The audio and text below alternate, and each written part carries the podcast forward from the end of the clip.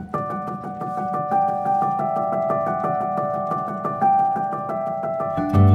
有兴趣前往海外企业研习，或想学习国际前瞻技术、商业模式、拓展人脉以及探索未知领域吗？期许自己回台成为产业创新的助力，让台湾产业可以掌握市场先机吗？科技部 X Talent 产业创新人才海外培训计划是您的新选择。X Talent 延续过去 Leap 博士创新之星计划，培育创新创业人才的精神，提供台湾创新种子人才赴海外研习一年的机会。透过在海外企业沉浸式的研习环境，近距离的学习海外的前瞻技术与国际市场布局。同时，为了降低种子人才们赴海外的经济负担，科技部还另外提供新台币一百五十万元作为生活补助费哦。如果听众朋友们具有中华民国国籍，且在四十岁以下，可以在全英文环境下沟通，并且勇于和不同文化与技术背景的人才交流，X Talent 计划想要找的就是你。计划现在征件报名中，现在就到 X Talent 计划官网看看有什么研习机会吧。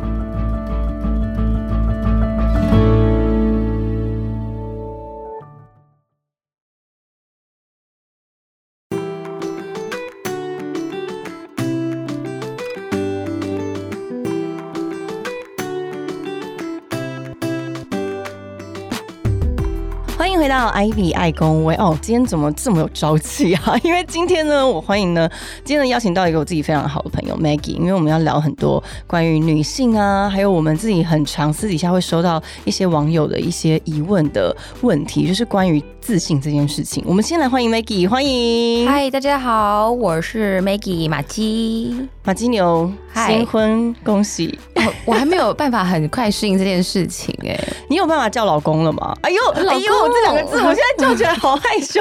老公我可以，但是我不习惯人家叫我太太，太太，我哎觉得我还是小姐啊。Maggie 的老公是外国人，那他在台湾的姓氏我老公在，因为他的英文名字叫 Core，就是跟大家常去的那个酒吧很像 Core，所以我就把它对我就把它翻成高，然后我就把它想了一个很吉利的名字，所以它叫高级。高级，我以为你要直接叫他高吉利耶，我想说这个会不会太随便取名字？高哎，高级好听，High Class，所以我是高级太太，你可以叫我高级太太。等 一下，所以你现在可以从马金牛变成高级太太，哎，我觉得这非常可爱的名字。好像可以对，因为我的身份证上面就写我的配偶栏是高级啊。他所以他真的就叫高级哦。对呀、台湾的户政事务所就会请外国人取他自己的名字，whatever，你想要叫高富帅也可以。我本来请他写高老板，然后我妈就觉得太像笑话。你不要闹了好不好？高老板，或高董啊，但我觉得高级比较好。，对，高级，高级蛮可爱的，他就他就他自己很喜欢。那你有跟他说就高级是什么意思？有，就是因为我跟他解释这是 high class 之后，他就很 proud 他自己的中文名字。那你现在心情如何？你说你还没有感受到是一个人妻的感觉吗？我觉得，因为我过去这三十多年来是一个自由灵魂，非常自由，对不对是一个？自由的灵魂。对，所以我没有想过自由灵魂有一天会有一个结婚的这个决定。我觉得他对我来讲，人生很大的一个重点是在于说，我竟然愿意去做这件事情，我想要尝试看看，我想要体验看看。其实你那时候我在你的线动上面看你去，呃，你先是被求婚嘛。对那我想说这件事情，因为你应该也是略知一二，就是应该比如说求婚这件事，是双方有就是打算要步入婚姻才会有这个举动嘛。我那时候想说，我有看错吗？是 Maggie 吗？没错，是 Maggie 竟然要结婚了，我真的好讶异，因为我从前认识的 Maggie 就是嗯，不是放荡不羁，放浪也不能讲放浪，就是比较没有办法抓住了自由灵魂。对。那是什么让你决定要定下来啊？好，我觉得我这一个时间探索我自己的一个结论，因为太多人问我这个问题，所以我有准备新闻稿。对我来专访一下。为什么过去愿意就是这么自由的灵魂，愿意这样子？不能讲定下来，因为我觉得我们不算是真的叫做就定下来了，而是它是一个一加一的 partner 关系。嗯因为我过去在这段时间，包含我讲为什么是一个自由灵魂啊，它某个程度也是我对于自己的那个安全感的找寻。嗯，我没有觉得好像另外一个人可以给我这样子的安全感，所以我 prefer 我自己给自己。我没有想要在另外一个人身上得到支持、安全感，某个程度比较像是消极的作为。应该是说，从前你那么崇尚自由，是因为你没有一个理由让你想要安定下，因为你找不到那个安全感。对，然后我觉得不能讲怕受伤，因为我觉得我算是一个复原能力也挺好的人，而是你非常敢爱敢恨。我超级对不对？我差好多故事可以说。对，但是就是我观察这两年疫情哦，让我关在家里、关在台湾的这个状况，我变得比较容易去接受帮助，尤其是接受生活伴侣给我的帮助跟协助。嗯，所以这个过程当中，我发现消息，哎，好像有一个人在身边，也好像也不错。原来当个小废物是这种感觉哦，就是有人帮你打点生活啊，开始觉得自己值得被照顾了嘛？对，然后还有，我觉得愿意放手去相信那个安全感，也是可以从对方身上得到一点。自己给自己当然很好，但是对方也可以给你支持、给你安全感的时候，我觉得是让我愿意试看看、试看看婚姻这个身份会给我什么样的体验。因为我跟你真的很像哎，我们从以前都是很自立自强、超级女强人的那一种，我们从。环岛那一次到后面，我们一起去巴厘岛爬火山。哦，对。然后每一次出去，就要么都是 就是我们三个对很壮壮烈牺牲，有三百壮士的感觉。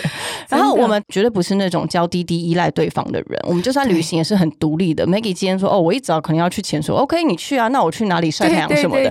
我们完完全全是非常独立，可以就像是一个分开旅行，但是又一起，等于是同时进行而已。”那我觉得，其实像我们这样的独立的女生啊，就像你刚刚说的，为什么说我们两个很像？是我们觉得什么事情自己来最简单，很怕麻烦别人，怕麻烦别人，然后。我们也是一个很高效率、很希望自己做的每一件事情都可以直达到目的的人，所以我自己啦，每一次我觉得不麻烦别人的其中一个原因，是因为我觉得我自己做比较到达我的标准。哦，对，你的标准很高，所以你想说自己来，对不对？对我都会觉得说，与其我跟别人沟通我的标准在哪里，我还不如先自己把这件事做下来。我们也会省掉很多的磨合或者期待落差，这是我自己的过去的习惯。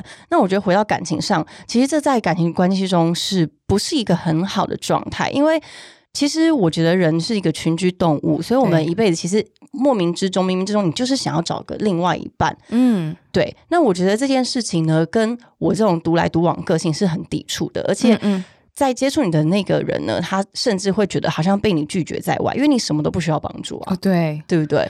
所以你会不会发现，就是像过去我自己觉得啦，我的前面的交往对象，某个程度他们会觉得他们帮不上忙，好像不存在。对，好像反正我有没有他没关系。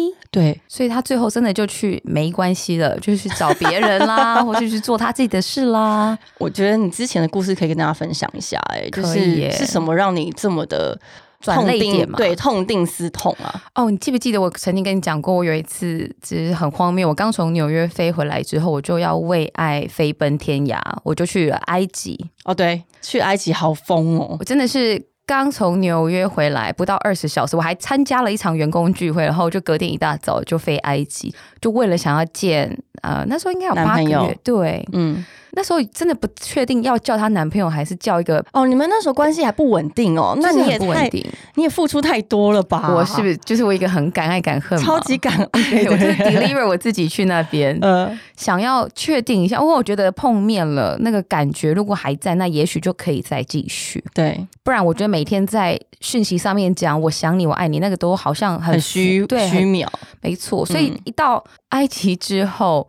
前面三年大家都还在时差混乱当中了，因为我一下从北美，然后回到台湾，又到非洲的时区嘛。对。然后后来冷静下来以后，我突然觉得我，哎，我自己在干嘛？我有一股这种感觉，我自己在干嘛？嗯。对方不能说他不在意，他很在意，他也尽他的全力在把他的时间都留给我了。可是我觉得那时候的频率，他是刚创业的人，我完全可以明白刚创业的压力有多大。那他还要安顾自己的前提之下。他好像没有多的能量可以凹铺出来给我，嗯，所以到中途的时候，我好像自己就先觉得，嗯，好像我觉得不太行了，我就主动跟对方说，哎，那你有没有觉得我们下一步可以怎么走？我就把这个问题抛给他，然后他就很先顾自己，是跟飞机上的安全是一样的，先顾好自己，先戴好氧气罩，对，再照顾其他的那个老弱妇孺，所以他就先戴好自己氧气罩，说，哎，我觉得我们好像这时候不适合交往，哎，我想要专心拼事业。啊。我当下，你都已经飞过去了，对他为什么不在你飞之前讲啊？而且在中途讲，对不对？你就会觉得啊那后面这五天怎么办？而且意思是你前面 你不问，难道事情就是没事吗？对，，所以我就真的是泪洒尼罗河，因为我住的饭店在尼罗河上。等一下，你是在演戏吗？我我没有这么抓嘛，但是当下我觉得我自己也很夸张，就是我就马上打电话给我台湾的好朋友，就是哭诉，然后那个讯号又断断落落，所以我的哭声也是断断落落的。对，荒谬，很荒谬吧？荒谬哦！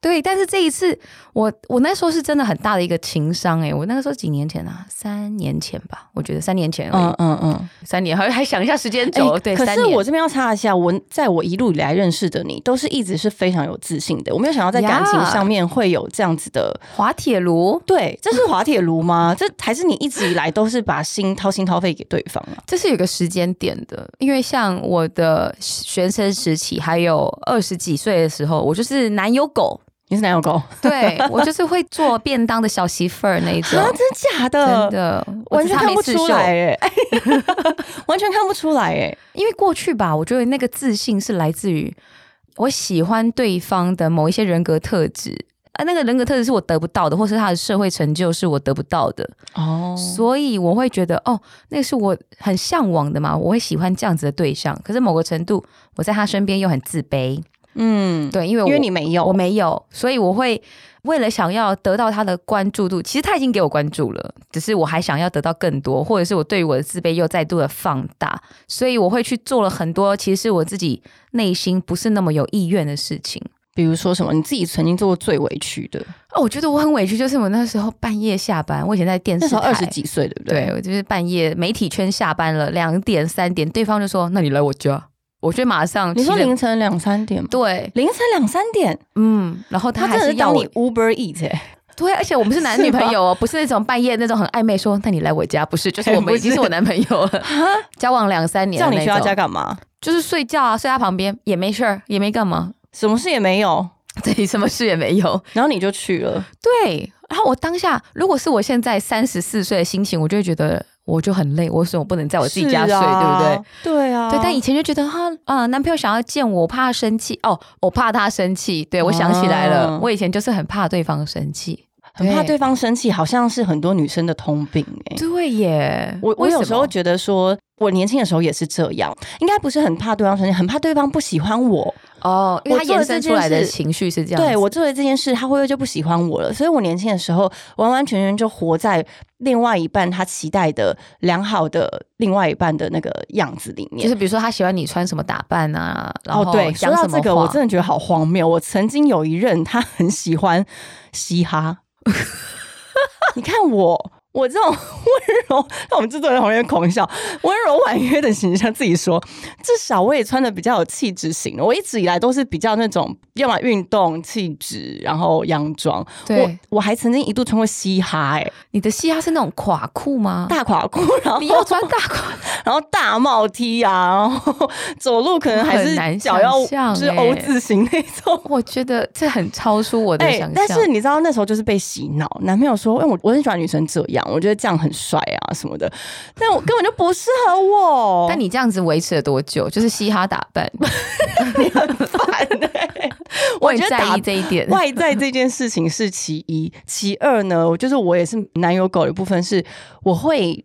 就像小狗狗一样，真的是每天待在家，期待它回家，然后可以一回家就给我摸摸，觉得你好乖、啊那种，然后你就觉得啊，我一人生就圆满了。然后是不是很怕说错什么话，所以有一些情绪你是不敢讲的？哦，我知道，我以前呢就被人家就是被那个时候男朋友的朋友们，就是有点在嬉笑称作什么哦假面甜心，哦，就是私底下就是其实有很多怨言，但对他们可能听得出来，就是我私底下都会跟他们聊聊聊聊，就是自己其实不喜欢哪些哪些点，可是在我男朋友面前，就是完全什么都 OK fine，我都可以。宝贝。对，然后甚至我觉得这是不健康到那时候的男朋友还有一次跟我说：“你可不可以就做你自己真的？”，对我那时候其实觉得哇哦，原来可以，原来就哦是、原来原来我是可以做我自己的。当然，就是在跟他的关系中，我还是没有做自己，因为我觉得做自己这件事情是要一个很长期的。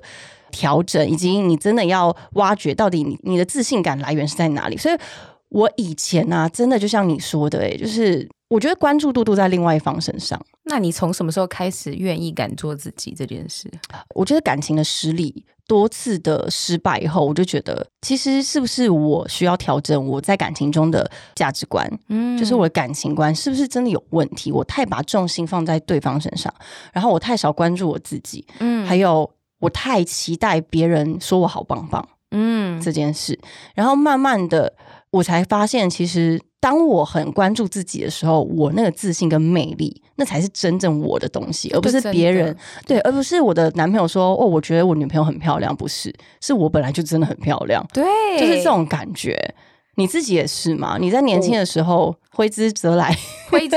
其实我小时候长得跟现在差很多哎、你要不要等下看我身份证？我老公那天看到我，因为我们在户政事务所登记嘛，他就说我娶的是这个人嘛，因为我我照片跟现在差很多。你说年轻的时候。对，啊，我记得，因为你知道，听众朋友可能不知道 Maggie 她现在的形象，她大概就是那种健康健美的欧美女性，然后非常性感的。但是我记得我看过她年轻的时候照片，是不是白肉肌？对，白肉肌九十五公斤，大概跟我现在差有没有三十公斤以上？应该有。你好，你有曾经那么胖过？高中的时候，嗯，我现在回头看，我也认不出来那个是我哎、就是这么神奇。天哪！可是我必须得说，我国高中长那样，我还是异性缘非常好。哎，为何？怎么样？大家是不是想这要很羡慕哎、马上把节再做一目收掉集哦，感觉是没有一个基准哎、对，我觉得是来自于你刚刚讲到那个自信爆棚，你觉得自己很漂亮的时候，我国高中还是觉得我自己很漂亮。真的，你说九十五的白肉肌，Yes，我的市场还是觉得市价很高？那时候的市场利基点不知道哪里来的，但是我那时候的确是很喜欢我自己那个样子、欸。哦，可是那个时候交的男朋友还是失礼，是不是？我那时候不能讲说真的，对，有算有交男朋友，那算男朋友了。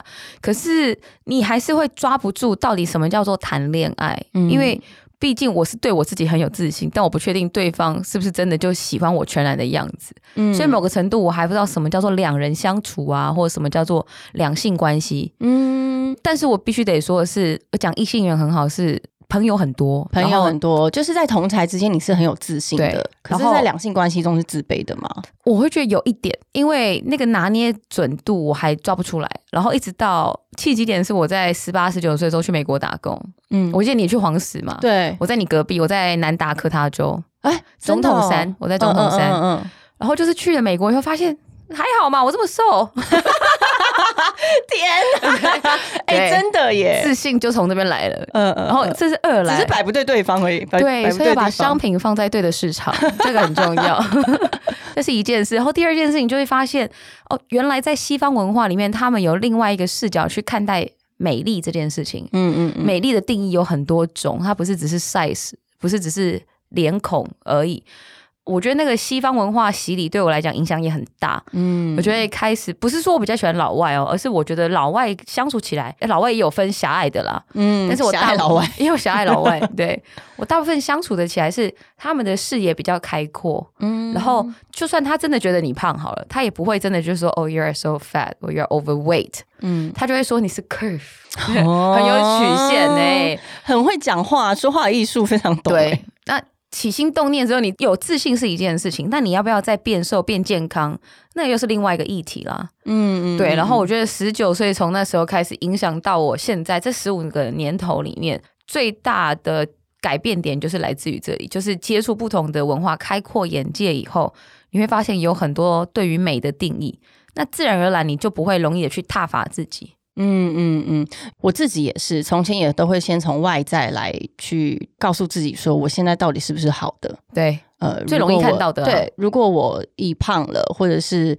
我腿不够长，我就会觉得啊，那我真的好像不是比别人厉害，然后会开始有一点点的自卑。啊嗯！而且我跟你讲，我忽然想到一件事情，是不是每一次在交一任新的男朋友的时候，你都会跟他的前女友比？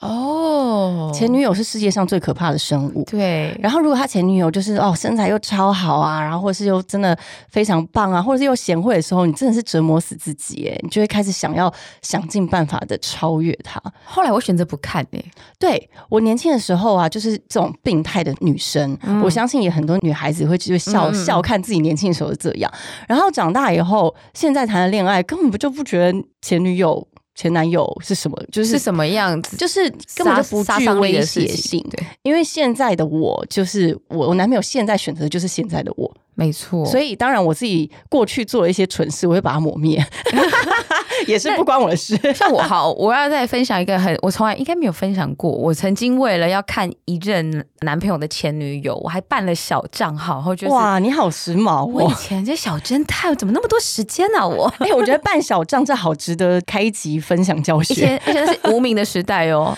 啊，无名也是办小账是无名，你就很简单啊，你就创另外 email 啊。不是啊，我的意思说无名这是一个。可是你要累积一些内容，看起来才不像假账号。对啊，这蛮难，很用心。你所以那时候就有多无聊。大学的时候嘛，就像你讲的，你想要拿你自己跟别人比较，所以你会一直去看。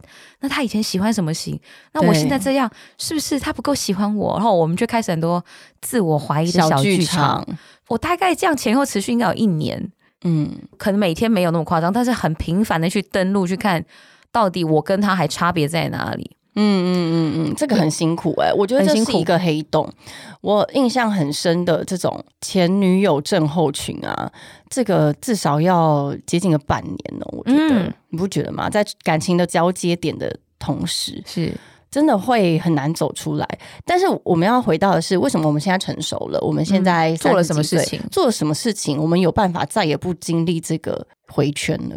我后来发现，就是我去看那个前女友的小侦探行为，后来很容易变成跟现在那时候交往男友的吵架的一个点。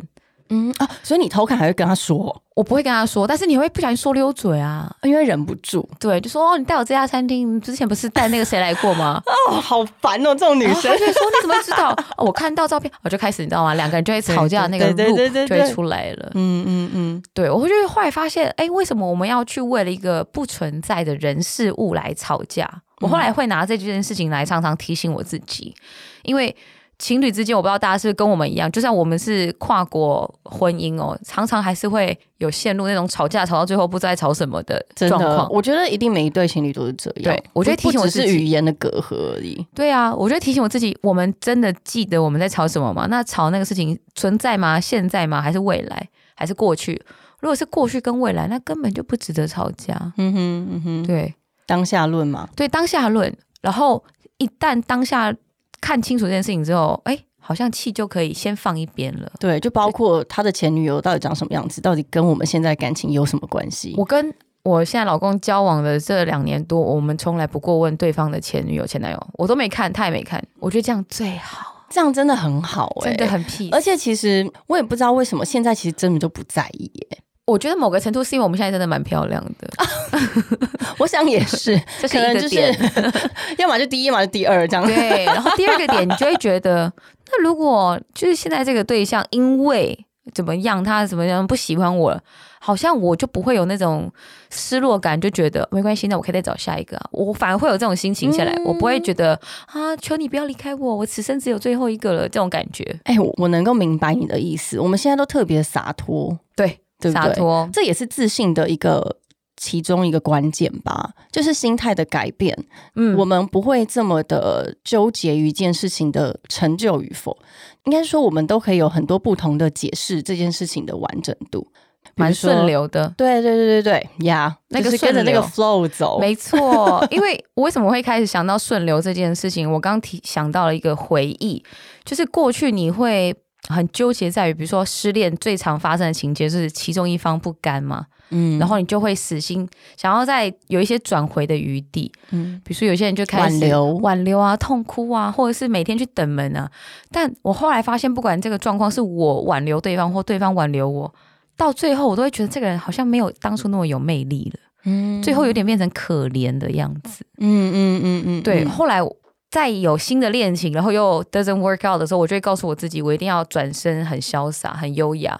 因为人的记忆力其实没有那么好，他只会记得你这个人的大概形象，他不会记得到底确切发生什么事。嗯嗯。所以如果最后你还在哭哭啼啼，然后还在挽留话，相信对方也不会特别觉得，哎，这个人怎么会有魅力？怎么会有曾经是挽挽留的人吗？我有啊，就是那个埃及哥啊。埃及哥，你有挽留？你不是就是你一落回哭一哭就回台湾了吗？回台湾之后，后来他也回来台湾，所以我就觉得这就是一个 timing？我是不是要挽留他？然后我的小剧场又来了，很烦对，然后嘞，我的小剧场就是你做了什么挽留他的事？我没有挽留什么，但是我的小侦探性格又来，我觉得每一天一直盯着他，他的现实动态或者他的 WhatsApp 什么时候上线、嗯。那个时间点，嗯嗯嗯。然后怎么都没有回我，而且我他跟朋友去打卡都没有回我，然后有一天我就因为我每天都只是看而已嘛，还没有真的出手做什么事情，然后直到有一天。他都没有读我讯息哦，然后我又在加嘛多发了几个讯息，就说你跟谁谁谁出去，为什么你都不回我？你明明就有用手机，嗯，然后对方就整个爆炸，他就说，我觉得他讲的也没错，他说我要跟谁出去，我要几点用手机，我要回讯息，都是我的权利。哇，这句话很伤，但是非常正确。，对，然后因为你们已经分手了，对我们已经分手，对不对后来当下他这样一讲后，我就心想，哎，也对，你怎么这么好说通啊？你这个人对非常好讲话。但是他的确也教了我一课，就是这是我们的人生啊，我们为什么要去依赖在一个人身上去附和、去讨好？嗯嗯嗯，得感谢他，因为那时候我真的在最低迷的时候，因为他讲了这句话，然后我们那时候就去环岛了，就去骑单车环岛，所以我这一段时间，我后来就消失了半年，我就也再也没有回他，因为我们也没什么话好讲。然后后来他又从我们的共同朋友这边又打听我的消息啊，然后就是有问我要不要出来喝个咖啡，他就对他没感觉了。对我对他没感觉了，但是我就一直从听到我的共同朋友跟我说什么哦，他觉得我能力很好，是个优秀的女企业家，然后嗯他觉得很骄傲啊。嗯哼，我心想哟，这时候你说你很骄傲啊，对呀，怎么样来沾 光啊？对，但我就觉得嗯，当下还好，我有做对最后一个选择，就是我让我自己华丽转身的离开。嗯，我觉得华丽转身非常重要。我从以前我也不知道谁给我这个观念，我从小谈恋爱到现在，从来没有挽留，也从来没有吃过回头草你很。帅耶，对，应该是说我是一个很爱面子的人，而且我你知道，我从小是自信爆棚，哦然后我都会觉得说，拜托，跟我分手是你的损失，好吗？哦对，没错。然后当然我就是就是关起门来慢慢的舔伤，然后但是在外面呢还是一样觉得哦自己很有自信这样子，嗯但这就另外一回事。我觉得不吃回头草这件事情，大家可以先给自己一个准则。嗯，我觉得回头草会有很多的问题，哦，当初分开的原因，对，因为你们会分开一定是有问题，那不能嗯解决这个问题的话，为什么还要在一起？嗯，对，然后再来是这个世界这么大，有嗯这么多这么多未知的可能性，你为什么不去尝试？所以在某个程度来讲，也是你一路做的事情都跟自我的自信培养有关，所以你才有办法有这样的信念，对不对？对，而且我觉得说到我们那时候那个女孩出走去环岛那个时候，嗯那时候啊，我觉得也是因为有非常多的没有自信的女孩子在讯息我，问我说到底要怎么样去逃离现况，嗯因为很多人他。我自己认为啦，他的生活的不满足，很多来自于他对自己的不够自信。还有他不敢改变，所以他就一直留在那个舒适圈里面。对，所以我觉得其实做一个勇于改变的人，其实这一步是可以帮助自己很多的，也是可以让你的自信心可以慢慢建立起来。那你怎么练习的？练？习哦，你说自信的养成对吗？做了一些什么事情？但是我就跟你说，我从小就自信爆棚啊，啊这是不是天生的、啊？对对，你是，我觉得某个程度是因为你小时候就很漂亮，你以前就是校花啊。其实也不是，我小时候不是真的长最漂亮的，可是真的一直人缘、男人缘都很好。哦，对，然后而且我女人缘也很好，哦所以我都会觉得男生真的不是我很想追求的东西。我真的追求是跟女生感情很好，然后男生我可以挥之以来弃之以去那一种。就是很潇洒的看待这对对对对，样的事情。我一直以来都是这样子。然后，所以自信，你自己认为呢？你自己从曾经是自卑的人，然后到现在嗯变得有自信，你有什么方法练习？我觉得我的那个在感情上的自卑，后来是透过在事业上的成就，也就是对工作的专注，以及视野见广这件事情，我觉得真的对我帮助很大。嗯，当你看过满山满海之后，你就不会对于小花小草有太大的起伏，起伏。我觉得保持心情稳定这件事情也是很重要的。嗯那它的最源头、最源头，我可以讲的是运动这件事情。嗯我今天没有记录，是是但真的运动很帮助。说实在，是不是运动让你自己从九十几公斤，然后降到？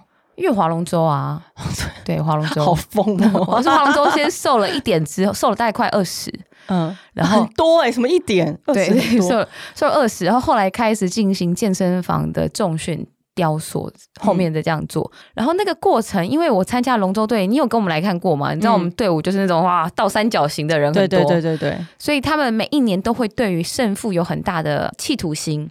企图心它就延伸到，那你一定要很规律的饮食啊、锻炼啊、睡眠。